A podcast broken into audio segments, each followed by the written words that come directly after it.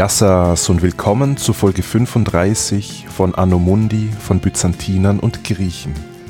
Mein Name ist Günther und nach einer etwas längeren Pause setzen wir endlich unsere chronologische Reise durch die römisch-byzantinische Geschichte fort.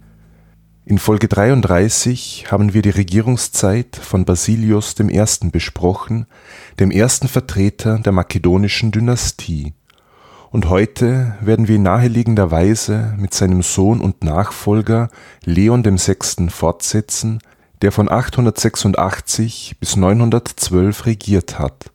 Wir besprechen also einen Zeitraum von 26 Jahren und springen damit ins 10. Jahrhundert. Die Themen sind wieder vielseitig. Wir werden einerseits ein bisschen über Innen- und Kirchenpolitik sprechen, andererseits über Außenpolitik und militärische Auseinandersetzungen mit den Nachbarn, insbesondere am Balkan gegen die Bulgaren sowie gegen die Araber, die das Oströmische Reich vor allem über den Seeweg bedrohten. Wir werden des Weiteren darauf eingehen, welche Art von literarischen Werken Kaiser Leon VI. höchstpersönlich verfasst hat, und wir werden dabei der Frage nachgehen, warum er den Beinamen Orsophos, der Weise, erhalten hat. Und ferner werden wir auch ausführlicher ein Thema behandeln, für das Leon in der Geschichtsschreibung besonders bekannt geworden ist, nämlich seine vielen Eheschließungen, was zu Spannungen mit dem oströmischen Klerus geführt hat.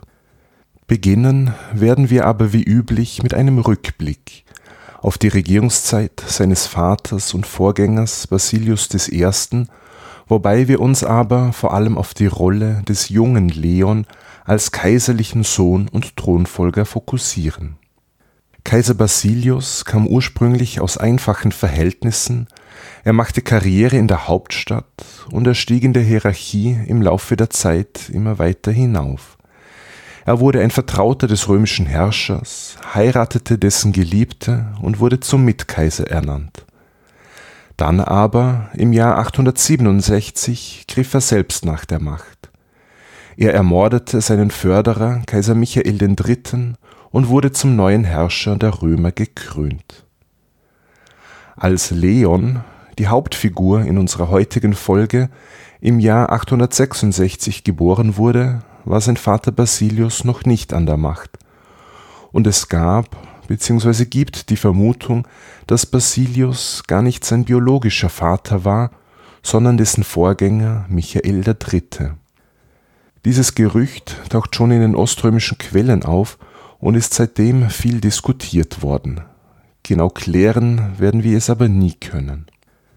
Leon, der Kaisersohn, hatte einige Geschwister, einen älteren Halbbruder namens Konstantin aus der ersten Ehe des Basilios, zwei jüngere Brüder von derselben Mutter sowie vier Schwestern oder Halbschwestern. Kaiser Basilius saß also ab dem Jahr 867 auf dem römischen Thron und er beabsichtigte, eine eigene Dynastie zu begründen. Um das dynastische Element zu stärken, erhob er sowohl den ältesten Sohn Konstantin als auch Leon zu Mitkaisern, als diese noch Kinder waren. Der Erzieher der kaiserlichen Kinder war übrigens, zumindest eine Zeit lang, der Gelehrte Photius, der zweimal Patriarch von Konstantinopel war. Es war klar, dass der ältere der beiden kaiserlichen Söhne, also Konstantin, zum Nachfolger aufgebaut werden sollte.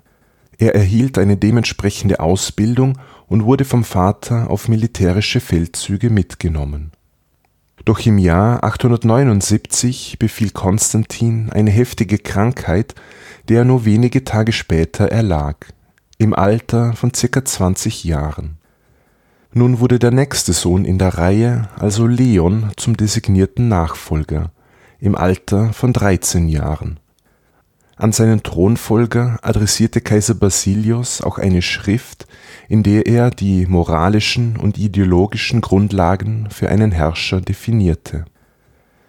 Um das Fortleben der Dynastie zu sichern, wurde Leon in den frühen 880er Jahren mit einer gewissen Theophanon verheiratet, die entfernt mit der Vorgängerdynastie, den Amoriern, verwandt war Leon scheint mit dieser Wahl, bei der er kein Mitspracherecht hatte, nicht allzu glücklich gewesen zu sein. Obwohl nun verheiratet, ging er eine Beziehung ein zu einer gewissen Zoe Sauzina. Das war die Tochter des hohen Würdenträgers Stylianos Sauzis, der uns später nochmals begegnen sollte. Kaiser Basilios brach angeblich in Wut aus, als er von dieser Beziehung erfuhr und Zoe wurde gegen ihren Willen mit einem anderen Mann verheiratet. Aber auch sie wird in unserer heutigen Geschichte noch einmal auftauchen. Wenn man von solchen Ereignissen hört, kann man sich gut vorstellen, dass das Verhältnis zwischen Vater und Sohn, also zwischen Kaiser Basilios und dem Thronfolger Leon, nicht allzu gut gewesen ist. Doch zu einem echten Zerwürfnis zwischen den beiden kam es erst im Jahr 883. Leon wurde nämlich Opfer einer Intrige und man beschuldigte ihn an einer Verschwörung gegen seinen eigenen Vater beteiligt zu sein. Die Folge war, dass man ihm alle Ehrentitel entzog und als Mitkaiser absetzte, während er der Blendung nur knapp entkam. Leon wurde in einem Palast unter Hausarrest gestellt, in dem er drei Jahre seines Lebens verbringen sollte und währenddessen erhob man seinen jüngsten Bruder Alexander zum designierten Thronfolger. Drei Jahre später, 886, stand es sehr schlecht um Kaiser Basilius. Er war wahrscheinlich schon krank und er hatte mit einer Verschwörung gegen ihn zu kämpfen, an der viele hochrangige Personen beteiligt waren. Um die Stellung seiner Dynastie zu sichern, entschloss sich Basilius, Einigkeit innerhalb der Herrscherfamilie zu zeigen. Er versöhnte sich mit dem ältesten der noch lebenden Söhne, also Leon, der als Mitkaiser rehabilitiert wurde, und zwar am Festtag des Propheten Elias. Das war der Schutzpatron der von Basilios begründeten makedonischen Dynastie. Ein Mitgrund für diese Entscheidung könnte gewesen sein, dass Leon in der Bevölkerung einfach wesentlich populärer war als sein jüngster Bruder Alexander, wodurch man ihm eher zutraute, sich nach dem Machtwechsel durchzusetzen, der sich schon abzeichnete. Am 29. August 886, also gut einen Monat nach der öffentlichen Versöhnung von Vater und Sohn, verstarb Kaiser Basilius, angeblich an den Folgen eines Jagdunfalls, was aber nicht als gesichert gilt. Und Leon Sechste wurde neuer Vassilevs, neuer Herrscher der Römer. Er war zu jenem Zeitpunkt 20 Jahre alt und er war der zweite Vertreter der makedonischen Dynastie. Man proklamierte zwar gleichzeitig auch seinen Bruder Alexander zum Kaiser, dieser aber wird in den kommenden 26 Jahren politisch kaum eine Rolle spielen. Eine der ersten Amtshandlungen Leons war es, die sterblichen Überreste von Kaiser Michael III. in die Hauptstadt ins Konstantin-Mausoleum überführen zu lassen. Michael III. war der Vorgänger seines Vaters, der von diesem ermordet worden war. Manche sahen in dieser Handlung den Beweis, dass Michael der eigentliche biologische Vater des Leon war. Womöglich war es aber nur eine Geste, um die Schuld seiner Familie zu sühnen und mit der Vorgängerdynastie Frieden zu schließen. In der ersten Phase der Regierungszeit Leons VI von 883 bis 899 war die Herrschaft geprägt vom Hofbeamten Stylianos Sauzis, der wie Basilios von armenischer Abstammung war. Wir erinnern uns, das war der Vater der Zoe, mit der Leon ein Verhältnis gehabt haben soll. Stylianos Sauzis hatte eine wichtige Rolle gespielt bei der Freilassung Leons aus dem Hausarrest und dafür ist er wohl belohnt worden mit hohen Posten. Er wurde mehrmals befördert und erhielt schließlich den Titel Vassiliopaator, das bedeutet Vater des Kaisers. Es gibt aber keine Anzeichen dafür, dass Sauzis als Regent aufgetreten wäre, schließlich war Leon bereits erwachsen, als er den Thron bestieg. Deshalb ist die alternative Schreibweise Vassiliopator, Vater des Palasts, vorzuziehen, es war ein neu geschaffener Titel, dessen genaue Funktion uns leider nicht bekannt ist. Er wurde im Laufe der oströmischen Geschichte auch nur zweimal vergeben. Jedenfalls hatte Sauzis das höchste weltliche Amt inne und wurde de facto Verwalter des Reichs bis zu seinem Tod 899. Eine der wichtigsten Quellen aus jener Zeit ist dem Sauzis nicht sonderlich wohlgesonnen. Darin wird er als allmächtiger Mann und Strippenzieher dargestellt. Ein Bild, das in der Forschung mittlerweile relativiert wird. Allerdings ermöglichte er es, dass Mitglieder seiner Familie in hohe Posten befördert wurden. Mehrere Verwandte verübten im Jahr 896 oder 897 einen Anschlag auf Kaiser Leon, vor der ihn aber seine Geliebte rechtzeitig gewarnt hatte, die aus derselben Familie stammte. Stylianos Sauzis war persönlich wohl nicht in die Anschlagspläne verwickelt was sich daraus schlussfolgern lässt, dass er sein hohes Amt behalten durfte. Nach dem Tod des Sauzis stieg dann dessen ehemaliger Sklave, der Eunuch Samonas, zur wichtigsten Person am Kaiserhof auf. Bei den eigenen Verwandten hingegen achtete Kaiser Leon darauf, dass diese keine hohen Funktionen in der weltlichen Hierarchie einnahmen, damit sie ihm nicht gefährlich werden konnten Dazu gehörte sein jüngerer Bruder und Mitkaiser Alexander, der lediglich repräsentative Aufgaben übernahm und ansonsten eindeutig in der zweiten Reihe stand. Richten wir nun unseren Blick auf die Kirche und schauen wir uns an, welche Rolle sie während der Regierungszeit Leons spielte. In diesem Podcast ist uns schon mehrfach der Patriarch Photios begegnet, eine der berühmtesten oströmischen Figuren des neunten Jahrhunderts. Bekannt wurde er als Gelehrter, Theologe und Verfasser einiger Werke sowie durch seine Konfrontation mit dem Papsttum. Unter Kaiser Basilius ist er als Patriarch abgesetzt und kurzzeitig exiliert worden. Er durfte aber bald in den Herrscherpalast übersiedeln und wurde dort der Erzieher der Kinder des Basilius, ehe er ihn im Jahr 877 erneut als Patriarch von Konstantinopel einsetzte im Jahr 886 allerdings, sofort nach der Thronbesteigung des Leon, wurde Photios zum zweiten Mal abgesetzt. Die genauen Hintergründe werden nicht genannt. Möglicherweise war er dem jungen Kaiser einfach zu mächtig, denn ein Patriarch konnte durchaus die Autorität eines Kaisers angreifen, vor allem wenn dieser sich noch nicht als Herrscher etabliert hatte Photios wurde anschließend sogar wegen Verrats angeklagt und in ein Kloster in Verbannung geschickt. Noch vor seinem Tod allerdings kam es zu einer Quasi-Rehabilitierung durch den Kaiser, denn in dem von Leon verfassten Epitaphios, einer Gedenkschrift auf seine verstorbenen Eltern, da kam Photios erstaunlich gut weg. Er wurde aber künftig von der Politik ferngehalten und verstarb schließlich in jenen Jahren, wobei nicht einmal sein genaues Todesjahr bekannt ist. Und später erklärte man den Gelehrten Photios dann auch zum Heiligen. Wer wurde nun aber der Nachfolger des berühmten Patriarchen Photios? Kaiser Leon hatte ja noch zwei lebende jüngere Brüder. Der jüngste, Alexander, war offiziell Mitkaiser, und der mittlere der Dreien, Stephanos, war für eine kirchliche Karriere vorgesehen. Und diesen Stephanos erhob Kaiser Leon nun zum neuen Patriarchen von Konstantinopel. Da war jener gerade mal 19 Jahre alt und somit laut kanonischem Recht zu jung für dieses Amt, das eigentlich ein Mindestalter von 25 Jahren vorsah. Leon setzte sich aber darüber hinweg, und das Ganze hatte große Vorteile für ihn, denn mit der Erhebung seines Bruders zum Patriarchen waren sowohl die weltliche als auch die geistliche Macht in Händen derselben Familie.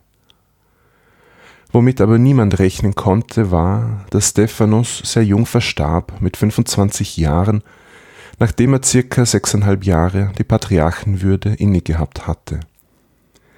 Sein Nachfolger wurde der Abt Andonios Gavleas, höchstwahrscheinlich ein Vertrauter des hohen Würdenträgers Stylianos Sauzis. An dieser Stelle möchte ich überleiten zu einem Kuriosum der oströmischen Geschichte, wofür Kaiser Leon VI. berühmt geworden ist, nämlich zu seinen vielen Eheschließungen beziehungsweise zum sogenannten Tetragamiestreit. Wie wir schon besprochen haben, war Leon in erster Ehe mit Theophanon verheiratet. Er war damals noch designierter Thronfolger und ehelichte sie auf Druck seines Vaters. Theophanon stammte aus der Familie Martinakios, die entfernt mit der Vorgängerdynastie der Amorier verwandt war. Ein großer Vorteil war, dass sie keine Brüder oder sonstigen männlichen Verwandten hatte, die die Herrschaft ihres Gatten gefährden konnten. Leon und Theophanon hatten nur eine einzige Tochter, die bereits im Kindesalter verstarb. Die Ehe war wahrscheinlich ohnehin nicht glücklich und das Paar lebte fortan auch getrennt, während sich Theophanon verstärkt im religiösen Leben zuwandte. Die Kaiserin verstarb schließlich im Alter von etwa 30 Jahren, ohne dass sie ihrem Mann einen Erben hinterlassen hatte. Wie vorhin schon erwähnt, hatte der bereits verheiratete Leon damals noch Thronfolger, eine Affäre mit Zoe Sauzina gehabt, der Tochter des Würdenträgers Stylianos Sauzis. Als diese Geschichte ans Licht kam, war Kaiser Basilius entzürnt und Zoe wurde mit einem anderen Mann verheiratet. Nun war in oströmischer Zeit eine zweite Ehe zwar möglich, wenn der Partner, die Partnerin gestorben war, doch es galt als unschicklich. Und vor allem sollte eine Eheschließung nicht dazu verwendet werden, um eine außereheliche Affäre zu legitimieren. Kaiser Leon aber beschloss, seine Geliebte oder ehemalige Geliebte Zoe Sauzina, mittlerweile ebenfalls verwitwet, zu heiraten. Sie hatte aber bereits einen schlechten Ruf wegen der Affäre und wegen des Gerüchts, dass sie ihren ersten Mann umgebracht habe. Trotzdem entschied sich der Kaiser für sie, sie heirateten im Jahr 898 und Zoe wurde auch sogleich zu Augusta gekrönt. Der Patriarch Antonios Kavleas weigerte sich allerdings, das Paar zu segnen, und er blieb der Hochzeitszeremonie fern. Diese Aufgabe musste ein Palastpriester übernehmen, der daraufhin per Synodalbeschluss sein Amt verlor. Kaiserin Zoe verstarb aber gut eineinhalb Jahre nach der Eheschließung und sie hinterließ ihrem Gatten nur eine Tochter namens Anna. Das heißt, Leon hatte nach wie vor nicht den sehnlich gewünschten Thronfolger. Jetzt war es mit einer dritten Ehe so eine Sache. Sie war grundsätzlich möglich, wenn es von kirchlicher Seite Zustimmung gab. Ein Beispiel ist Kaiser Konstantin V. aus dem 8. Jahrhundert, der dreimal geheiratet hat. Aber eigentlich war sie in Ostrom geächtet. So schrieb zum Beispiel der heilige Basilius im vierten Jahrhundert, dass sogenannte Trigamisten, also Personen, die ein drittes Mal geheiratet hatten, für drei Jahre von der heiligen Kommunion ausgeschlossen werden sollten. Auch Kaiser Leon selbst war gegen dritte Eheschließungen vorgegangen, die er in einer Gesetzesnovelle explizit verboten hatte. Trotz alledem war Leon gewillt, erneut zu heiraten, um endlich einen Sohn zu bekommen. Als Begründung schob er vor, dass es für das Zeremoniell unbedingt eine Augusta, eine Kaiserin, am Herrscherhof brauche. Durch einen Vorwand trennte er seinen Bruder und Mitkaiser Alexander von dessen Frau. Leon erhob die Beschuldigung, dass dieser gegen ihn intrigieren wollte. Damit konnte die Gattin des Alexanders keinen Anspruch mehr auf den Augusta-Titel erheben des Weiteren versprach Leon seine Tochter Anna aus der zweiten Ehe, zu jenem Zeitpunkt noch einem Kleinkind, dem König der Provence, Ludwig III., als zukünftige Frau. Und somit hatte Leon die Begründung. Die beiden genannten Frauen kamen für das Amt der Augusta nicht in Frage, es brauche für das Hofzeremoniell aber eine Kaiserin und deshalb müsse er erneut heiraten. Kaiser Leon heiratete im Jahr 900 also ein drittes Mal eine gewisse Evdokia Vaiani, über deren Herkunft uns nur wenige Informationen vorliegen.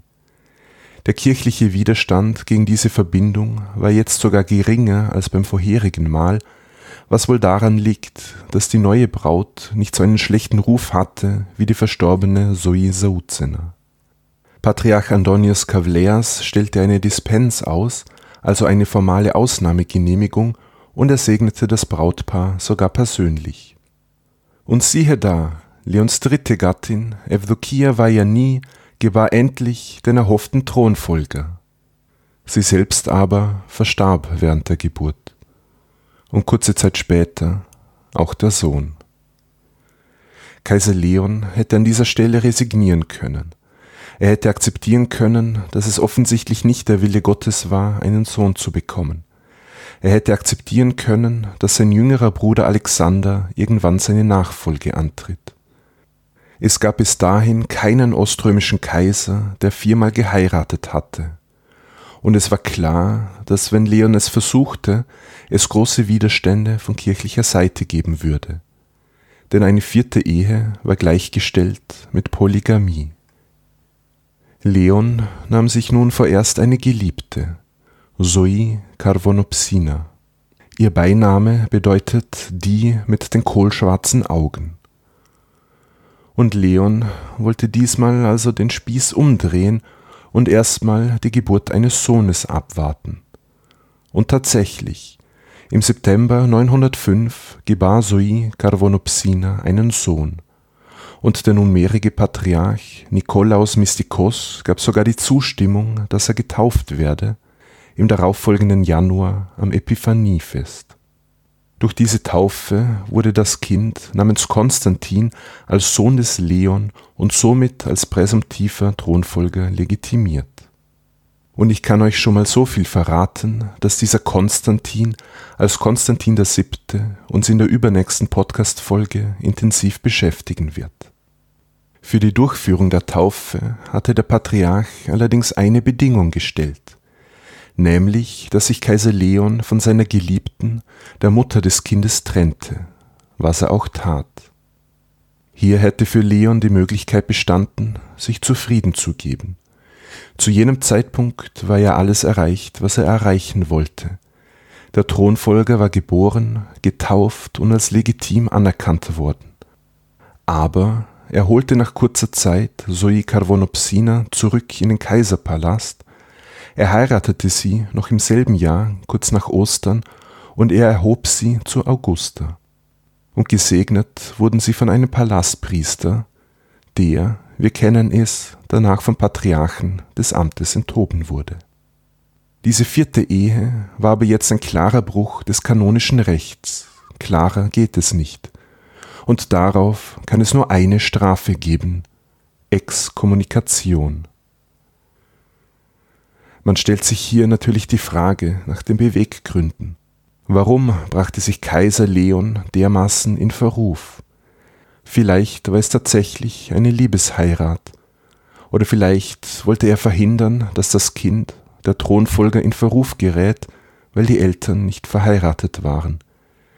Jedenfalls manövrierte sich der Kaiser in einen Konflikt mit der oströmischen Kirche hinein. Kaiser Leon wurde also von seinem eigenen Patriarchen exkommuniziert und dieser Kirchenbann konnte nur von einer einzigen Autorität aufgehoben werden, nämlich von einer Kirchensynode. Leon schickte jetzt also Gesandte zu den anderen vier Patriarchen, also nach Rom, Alexandria, Antiochia und Jerusalem um ihre Zustimmung zu einer Kirchenversammlung einzuholen. Besonders vom Papst erhoffte sich Leon Unterstützung, denn im Westen nahm man das mit den Eheschließungen viel lockerer. Die Einberufung einer Synode erhielt zunächst sogar die Zustimmung des Patriarchen von Konstantinopel, Nikolaus Mystikos, der die Exkommunikation ausgesprochen hatte. Eine harte Konfrontation mit dem Kaiser war gewiss nicht in seinem Sinne gewesen doch war er wegen des kanonischen Rechts in seinem Handeln gebunden. Ein synodaler Beschluss, der den Kirchenbahn aufhebt, wäre für ihn ein Ausweg gewesen. Innerhalb des oströmischen Klerus formierte sich jetzt aber breiter Widerstand gegen die Einberufung einer Kirchenversammlung. Dieser Opposition unter der Führung eines gewissen Arethas, eines der gelehrtesten Theologen seiner Zeit, schlossen sich viele Metropoliten und Bischöfe an und auch Patriarch Nikolaus Mystikos schwenkte um und stellte sich jetzt gegen die Einberufung einer Synode. Kaiser Leon war nun in einer verzwickten Position. Von den anderen vier Patriarchen kamen zwar positive Rückmeldungen, nur das Kirchenoberhaupt seines eigenen Reiches war dagegen. An Weihnachten 906 kam es schließlich zu einem kleinen Showdown. Wir sind immer noch im selben Jahr, in dem die Taufe des Thronfolgers Konstantin und die vierte Hochzeit stattgefunden haben. Leon wollte das Ende seiner Exkommunikation erzwingen und beabsichtigte, an der Weihnachtsmesse in der Hagia Sophia teilzunehmen. Patriarch Nikolaus hinderte den gebannten Kaiser jedoch am Betreten des Hauptraums und dieser musste in einen Nebenraum der Kirche in das Mitatorion ausweichen. Diese Szene wiederholte sich am Epiphaniefest zwölf Tage später. Die geplante Kirchensynode in Konstantinopel war ohne die Kooperation des Patriarchen Nikolaus Mystikos zum Scheitern verurteilt. Nachdem der Kaiser es nicht geschafft hatte, ihn und die Metropoliten für sein Anliegen zu gewinnen, griff er schließlich hart durch. Er warf diese aus der Stadt und erzwang Nikolaus zum Rücktritt. Jetzt brauchte Leon ein neues Kirchenoberhaupt und seine Wahl fiel auf Euphemios. Dieser Euphemios war ein enger Vertrauter und geistlicher Ziehvater des Kaisers und er war Mönch und Singelos, hatte also eines der höchsten Ämter in der kirchlichen Hierarchie inne. Euphemios stellte aber die Bedingung, er werde das Amt nur antreten, wenn die anderen Patriarchen für die Wiederaufnahme des Kaisers in den Schoß der Kirche stimmten. Die Synode konnte endlich einberufen werden und verlief schließlich nach Plan. Die kirchlichen Vertreter hoben die Exkommunikation auf, Leon wurde in die Gemeinschaft der Gläubigen wieder aufgenommen und Euphemios wurde neuer Patriarch von Konstantinopel. Aber Kaiser Leon musste Buße tun. Ihm war es nicht mehr erlaubt, den Altarraum zu betreten, und er musste fortan beim Besuch der Messe am Geländer stehen wie ein Büßer. Seine vierte Ehe wurde allerdings nicht aufgelöst, wie es bei einem klassischen Fall der Polygamie der Fall gewesen wäre. Zoe Carvonopsina durfte im Palast bleiben, als Frau des Kaisers und Mutter des Thronfolgers der im Mai 908 vom neuen Patriarchen auch zum Mitkaiser gekrönt wurde. Und um die ganze Angelegenheit einen Schlussstrich zu ziehen, änderte Leon das Gesetz, um sicherzustellen, dass nun wirklich niemand ein viertes Mal heiraten konnte. Vielleicht war auch dies eine Bedingung von Euphemios gewesen. Leon VI. war somit der erste und der letzte oströmische Kaiser, der viermal heiratete. Am Ende fragt man sich, warum Leon bereit war, einen so hohen Preis zu zahlen. Der Kaiser brachte das kanonische und das zivile Recht, er brachte die oströmische Kirche gegen sich auf und lebte schließlich seine letzten Lebensjahre als Büßer. Aber immerhin hatte er alles erreicht, was zu erreichen war. Er wurde wieder in den Kreis der Ökumene aufgenommen, er war verheiratet und er hatte endlich seinen lang ersehnten Sohn und Nachfolger, was ihm anscheinend über alles ging. Jetzt haben wir lang und breit über interne Angelegenheiten des oströmischen Hofes gesprochen, und es wird Zeit, dass wir uns der Außenpolitik und den militärischen Auseinandersetzungen jener Zeit zuwenden. Kaiser Leon VI. reiste nie weit weg von seiner Hauptstadt und er führte keine Feldzüge persönlich an. Somit brach er mit einer oströmischen Tradition, die seit dem späten 6. Jahrhundert bestanden hatte. Das heißt aber nicht, dass Leon an militärischen Dingen kein Interesse hatte. Er verfasste sogar ein Handbuch zu diesem Thema, die Taktika, womit er ein altes literarisches Genre wiederbelebte. Darin behandelt er unterschiedliche Themen im Bereich der Kriegskunst, wie Strategie und Planung, Ausrüstung und Waffen, Aufstellung der Soldaten, die Belagerung von Städten etc. Der Text und die Gliederung basiert auf dem Strategikon, dem Militärhandbuch von Kaiser Maurikios, der am Ende des 6. Jahrhunderts bis 602 regiert hatte, also etwa 300 Jahre zuvor. Leon aktualisierte diese Schrift allerdings, er nahm zum Beispiel die arabische Bedrohung mit auf, die im 6. Jahrhundert bekanntlich noch keine Rolle gespielt hatte, und er widmete auch ein Kapitel der Kriegsführung zur See, was bei Mauritius noch fehlte. Schauen wir uns jetzt die einzelnen Konfliktherde an und beginnen wir mit Südosteuropa und mit dem dort wichtigsten Nachbarn, mit den Bulgaren. Als Kaiser Leon im Jahr 886 an die Macht kam, herrschte schon seit längerem Frieden mit Bulgarien. Wie wir in Folge 34 ausgiebig besprochen haben, hatte der bulgarische Khan Boris das Christentum angenommen und gute Beziehungen zum römischen Reich etabliert. Als Boris im Jahr 889 als Khan zurücktrat, kam sein Sohn Wladimir an die Macht, der sich gegen die oströmische Missionierung seines Landes stellte. Das bewog den Vater Boris, das Kloster, in das er sich zurückgezogen hatte, zu verlassen, und er setzte mit Hilfe seiner Getreuen den Wladimir wieder ab. Nun war der nächste Sohn an der Reihe, nämlich Simeon. Simeon hatte einige Zeit in Konstantinopel verbracht und eine umfassende griechische Bildung erhalten, sowohl eine weltliche als auch eine geistliche, und vielleicht war er für eine kirchliche Laufbahn vorgesehen. Doch nun übernahm Simeon, wahrscheinlich im Jahr 893, als neuer Khan die Herrschaft über die Bulgaren. Und wenn man sich in Konstantinopel gedacht hatte, eine Person mit griechischer Bildung auf dem bulgarischen Thron sei vorteilhaft für ein friedliches Miteinander, dann sollte man bald eines Besseren belehrt werden. Aber dazu kommen wir gleich.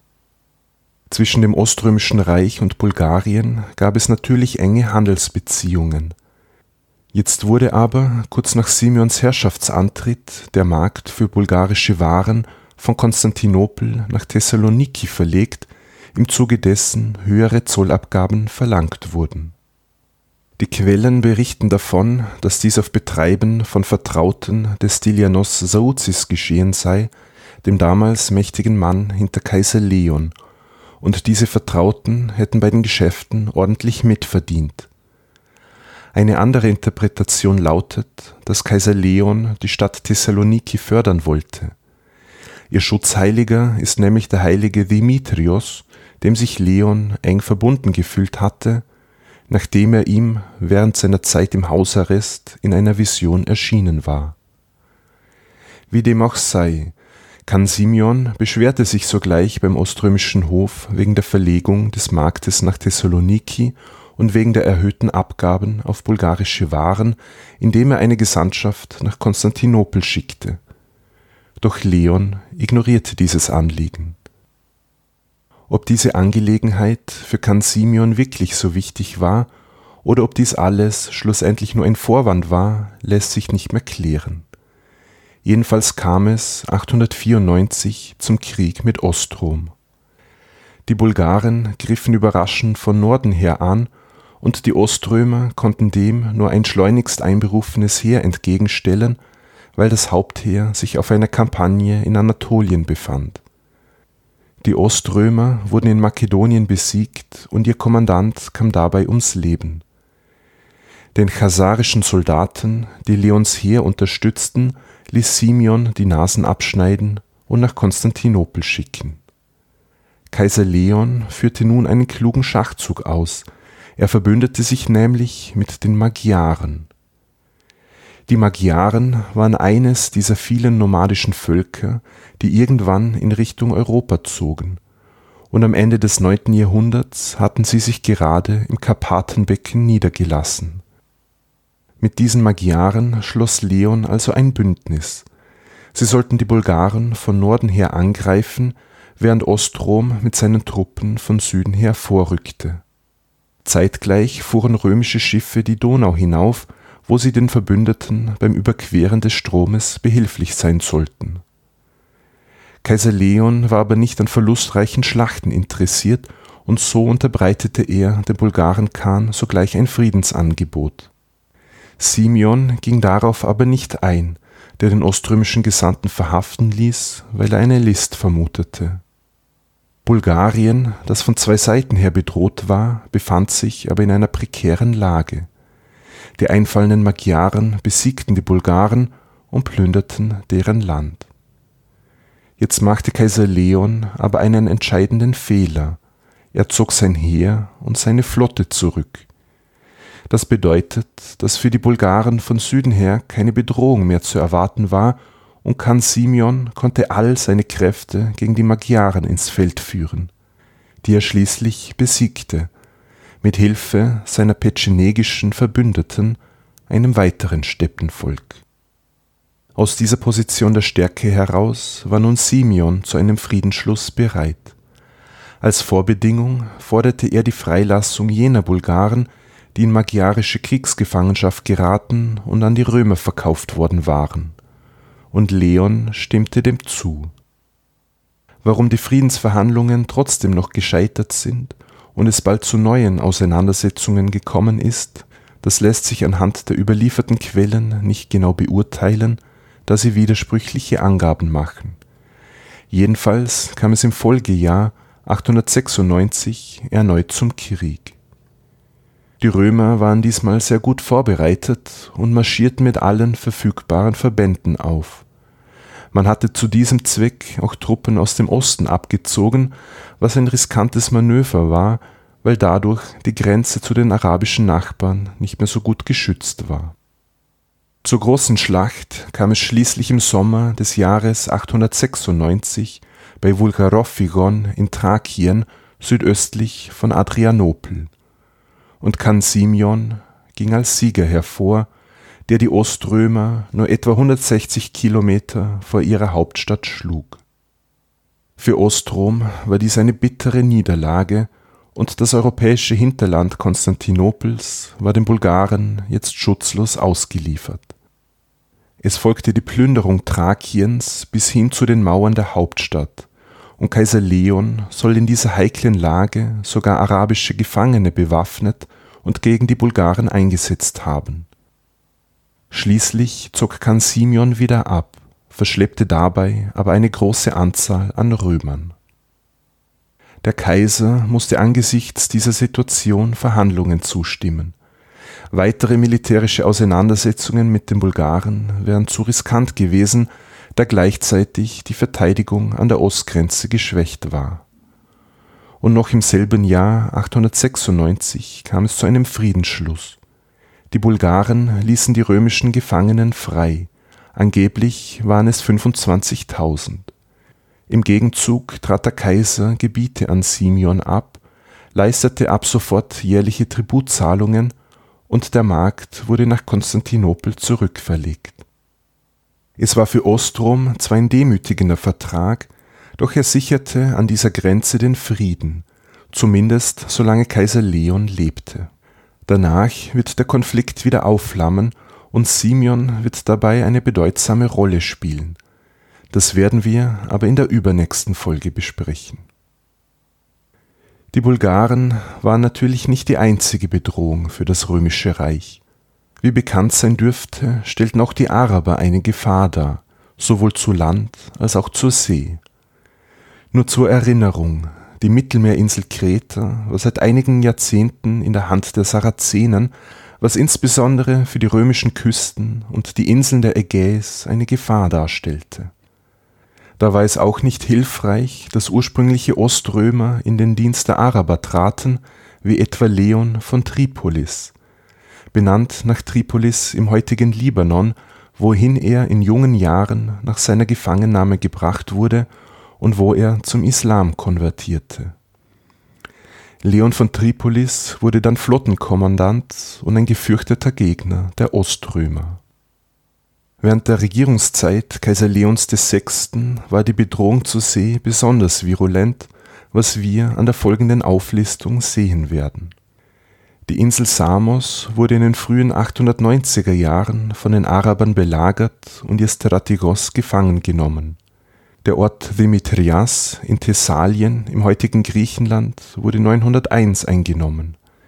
Die Insel Limnos in der Nordägäis wurde 902/903 belagert und ihre Bevölkerung anschließend verschleppt Arabische Kriegsschiffe fuhren schließlich auch in Richtung Konstantinopel unter dem Kommando des schon erwähnten Leon von Tripolis.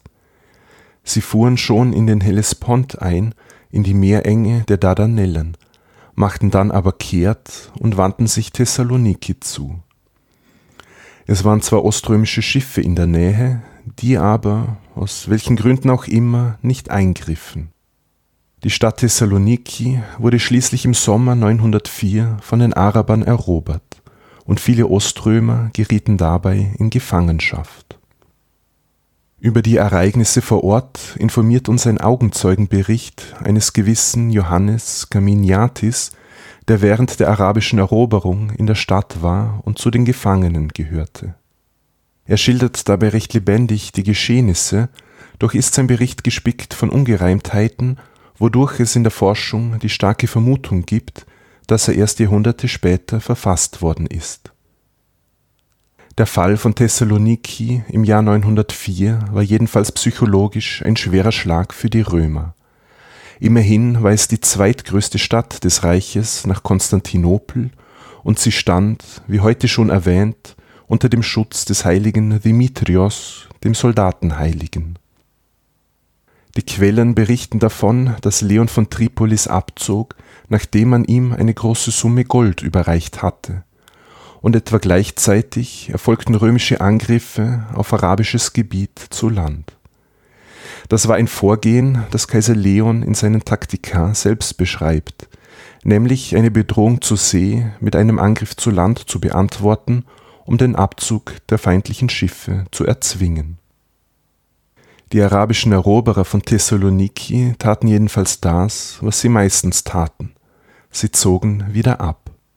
Das zeigt, dass sie in dieser Gegend nicht auf Landeroberung aus waren, sondern auf Plünderung.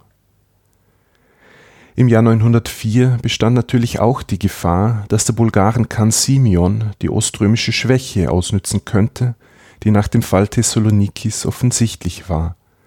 Das konnte aber rechtzeitig durch eine diplomatische Mission abgewendet werden. Die Römer blieben gegenüber der arabischen Bedrohung auf dem Meer aber nicht passiv, sondern sie gingen regelmäßig zu Gegenangriffen über.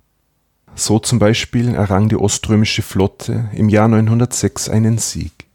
Später wurde kurzzeitig ein Teil der strategisch wichtigen Insel Zypern besetzt und gegen Ende von Leons Regierungszeit kam es sogar zu einem Wiedereroberungsversuch Kretas im Jahr 911. Dieser scheiterte allerdings und der oströmische Kommandant musste um sein Leben fliehen. Auf dem Land schaute es für die Römer wesentlich besser aus und sie konnten im östlichen Grenzgebiet einige Erfolge verbuchen. Kaiser Leon knüpfte auch Kontakte zu Herrschern im armenischen und georgischen Gebiet und er richtete das neue Thema Mesopotamia ein in der heutigen Osttürkei. Aber auch weiter westlich waren die Sarazenen aktiv. Die nordafrikanische muslimische Dynastie der Aglabiden hatte seit den 820er Jahren Schritt für Schritt die größte Mittelmeerinsel Sizilien von den Oströmern erobert, also über einen Zeitraum von 75 Jahren.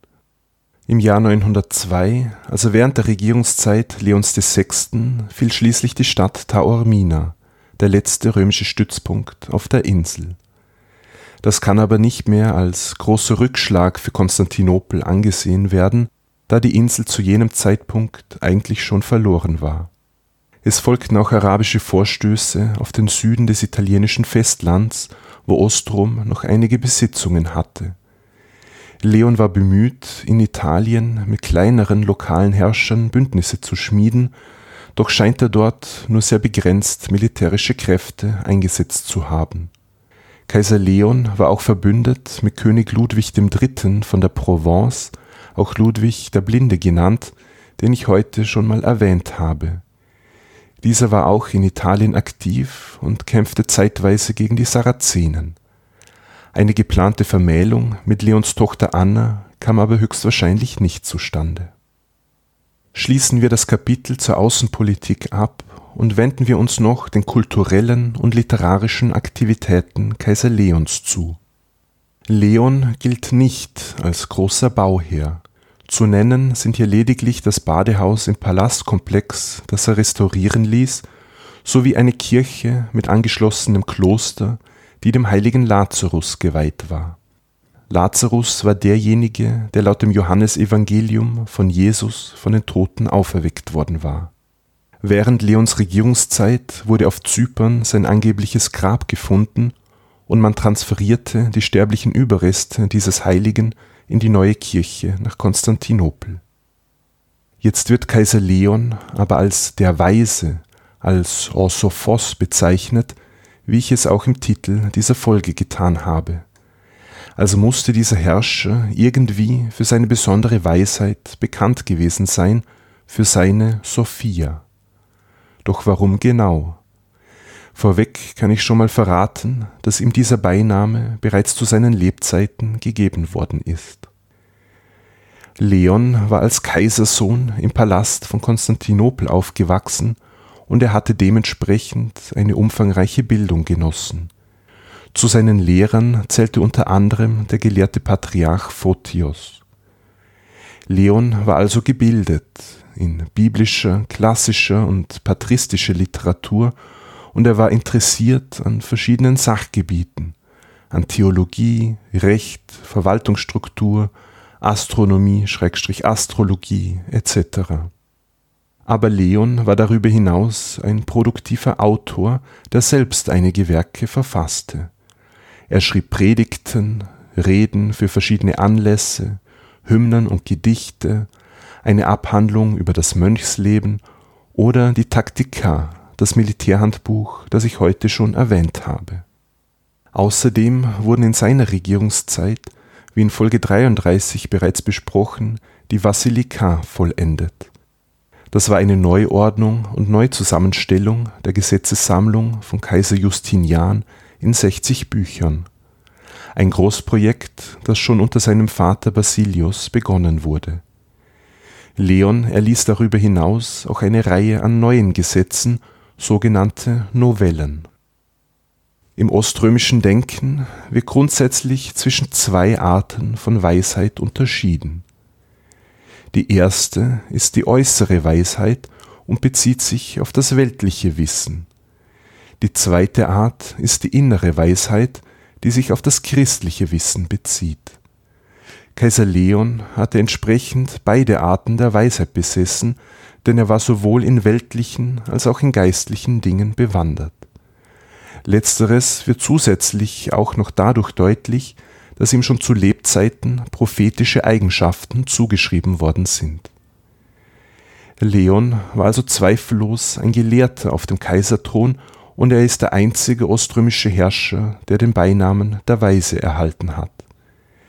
Die starke Betonung dieser Eigenschaft steht aber noch mit etwas anderem im Zusammenhang, nämlich mit der Herrschaftspropaganda der makedonischen Dynastie.